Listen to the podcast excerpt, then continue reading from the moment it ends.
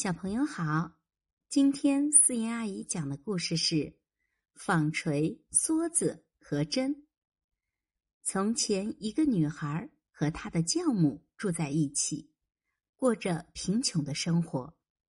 在女孩十五岁那年，教母病倒了。临终前，她将自己的纺锤、梭子和针留给了女孩。从此，女孩开始独自生活。他勤劳的纺纱、织布、做针线活，总算能勉强度日。一天，王子周游全国，打算物色一位妻子。他说，他的妻子应该是一个既贫穷又富有的姑娘。当王子来到女孩居住的村庄时，村里最富有的姑娘穿着节日盛装向他行礼。可王子只看了他一眼，就走过去了。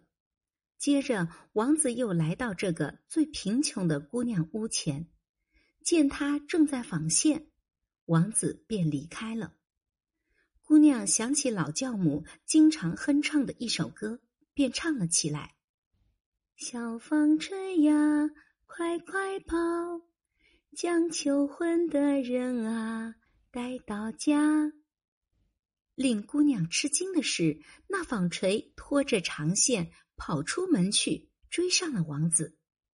王子觉得奇怪极了，猜想这大概是给他引路的，就调转方向，沿着长线往回走。姑娘又拿起梭子织布，她一边织一边唱道：“小梭子啊，快织布。”将我的未婚夫啊领进门。姑娘刚唱完，梭子就嗖的从她手里蹦到门口，很快就织出了一条世上最精美的地毯。姑娘拿起针唱道：“小针儿啊，快为我的心上人把房子扫干净。”缝衣针顿时从他指尖窜了出去，在小屋里飞来飞去。不一会儿，房间被装饰一新，桌子和长凳都罩上了绿色的织锦。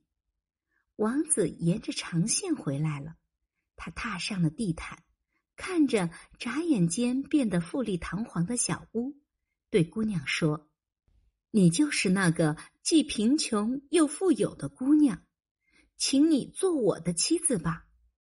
姑娘没有说话，只是将手伸向了王子。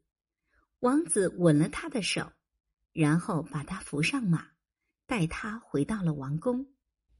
王子和新娘在王宫举行了盛大的婚礼。小朋友，我们应该向小姑娘学习，学习她的勤劳和善良。只有好好学习。让自己变得更加优秀，才会过上更加美好的生活。我是思妍阿姨，我们下一个故事见。